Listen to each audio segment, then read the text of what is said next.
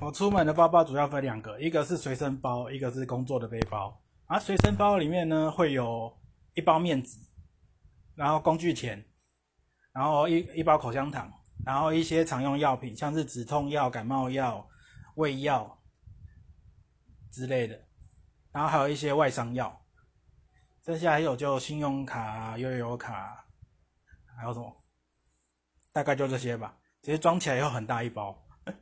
然后背包的背包里的工作用电东西就电脑、插座、延长线，然后一堆充电线、行动电源，大概就这样。